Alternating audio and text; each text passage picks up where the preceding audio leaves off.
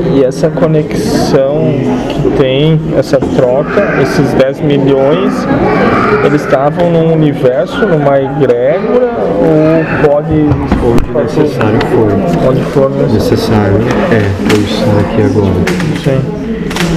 Mas é tu que, que tá mandando a informação que vai definir para quem que é ou pega quem que é assim, aquele que tá na. Quem é necessário que ouça.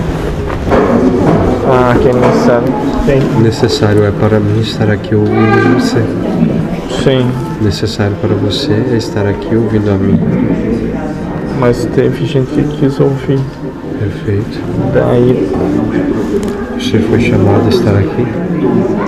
Você somente chegou aqui, né? você está sentado aqui ouvindo isso na parte exata em que nós estávamos falando. Que ele não veio aqui desde o início. Tudo se arranja. Deus, né? O problema é tentar entender o porquê se arranja. Ah, como é? Pois aí voltamos ao exemplo que eu te dei.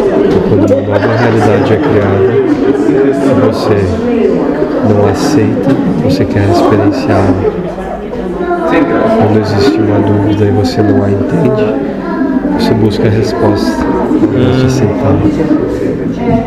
Quando existe uma realidade que a gente não aceita, a gente quer, tem que experienciar aquilo para passar por aquilo. Seria isso? O espírito pode optar por experienciá-la ou aceitá-la. Ou ver, né? Ele diz que Deus está toda hora criando coisas novas no universo.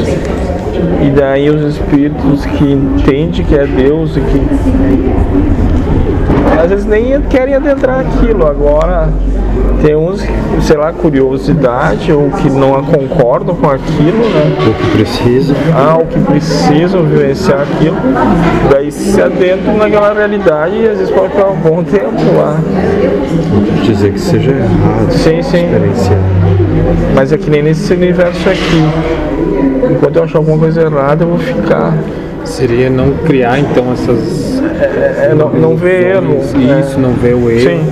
Porque Se o espírito sente necessidade, ele grave com isso, independente daquilo que seu ego acredite.